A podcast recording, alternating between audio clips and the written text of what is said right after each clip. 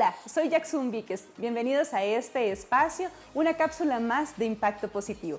En días anteriores estuve conversando con alguien sobre el tema de la felicidad y esta persona me preguntaba si ser feliz al final de verdad es una decisión y yo estoy convencida de que así es, de que es una decisión y para eso hay varios puntos que son importantes. El primero, necesitamos perdonar.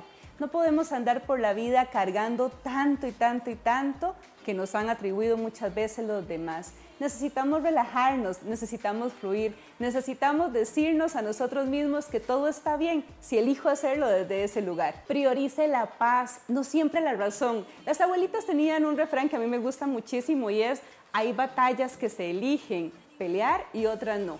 Y no estoy invitando ni mucho menos a nada de discusiones o algo por el estilo Solamente estoy diciendo que hay momentos en los que necesitamos priorizar nuestra paz sobre nuestra razón.